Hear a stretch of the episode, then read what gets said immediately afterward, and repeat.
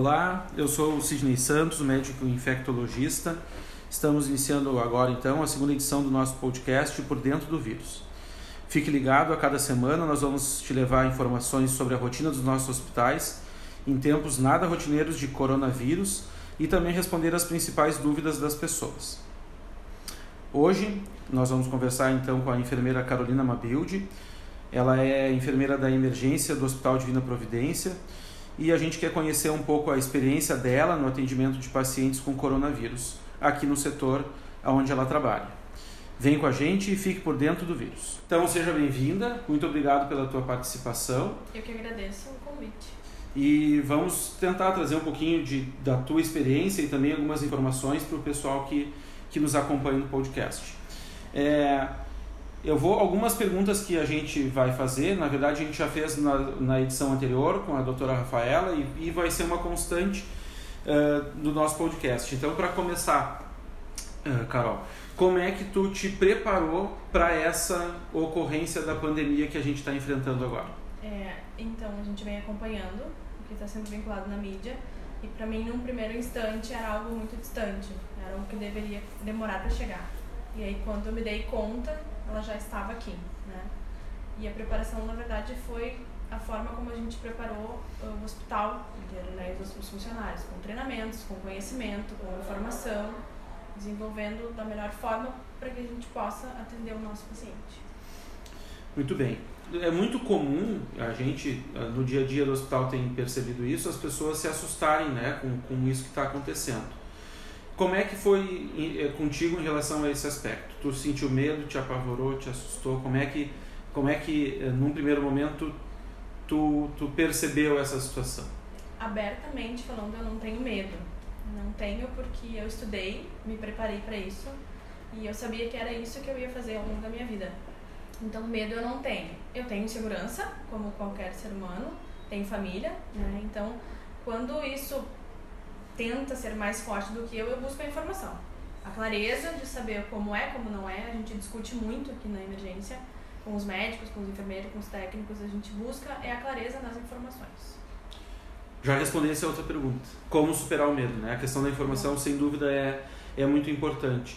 Uh, e como é que está sendo o dia a dia aqui no setor? A gente certamente entende que uh, alguma coisa mudou, né? Como é que, o que que mudou, o que que tu percebe de, de de alteração daquilo que é o habitual, né, do, do funcionamento habitual aqui da emergência. Então, já prevendo essa questão né, toda que nós enfrentaríamos, o hospital se organizou de uma forma que fizemos lá fora um, um módulo de externo, né, de atendimento, que a gente deu o nome de Fast Track.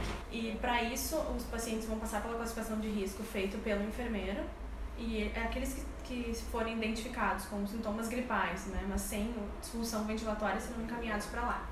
Os outros pacientes que apresentarem qualquer gravidade, no caso, serão, ficarão aqui na emergência, né, serão atendidos aqui dentro pela equipe. E qual é o intuito, assim, Carol? Por que, por que uma unidade em separado? Por que a gente colocar os pacientes, esses que não têm maior gravidade, para ser atendidos num lugar específico? Justamente para diminuir o risco da contaminação maior e tendo lá esse módulo, a gente consegue ter um atendimento ágil e rápido, fazendo assim com que as pessoas voltem né, para o isolamento em casa, para que não circulem nas ruas, nos hospitais, enfim, para que consigam fazer isolamento. Muito bem. Outra coisa, Carol, a gente tem, a, a, o hospital se preparou tanto do ponto de vista de estrutura, do ponto de vista de pessoal também, mas os fluxos de trabalho estão sendo adequados ao longo dos, dos dias, né? A gente está o tempo inteiro reavaliando. Esse fluxo aqui na emergência já teve alguma, alguma modificação? Sim, nós já aumentamos uh, toda a equipe, na verdade. Aumentamos o administrativo, aumentamos a parte de assistência, né, tanto os enfermeiros, técnicos de enfermagem e médicos. A, a equipe já está estruturada para que o caso piore. Uhum. E para a gente é, encerrar, como é que está sendo a questão? Porque em todos os lugares existe um temor em relação à disponibilidade de EPIs, né, de equipamento de proteção individual. Como é que está sendo isso aqui na emergência? Claro que a gente uh, não mantém as coisas né, em livre demanda, as coisas são. a gente passa a informação correta para o funcionário e tem EPI sim, né? Tem todo o equipamento que nós precisamos, inclusive quando a gente teve dificuldade de adquirir no mercado, o hospital buscou uma outra forma né, de que a gente suprisse essa necessidade. Em momento algum tem falta de material, né? A gente usa coerentemente, né? Mas não tem não há falta de material. Muito bem, muito obrigado, Carol. Obrigado pela tua participação, por aceitar conversar com a gente. Eu que agradeço. Então, ficamos por aqui nesse segundo episódio e em breve, uma vez por semana, nós vamos lançar os, as novas conversas, as novas entrevistas com mais funcionários da Rede Saúde Divina Providência.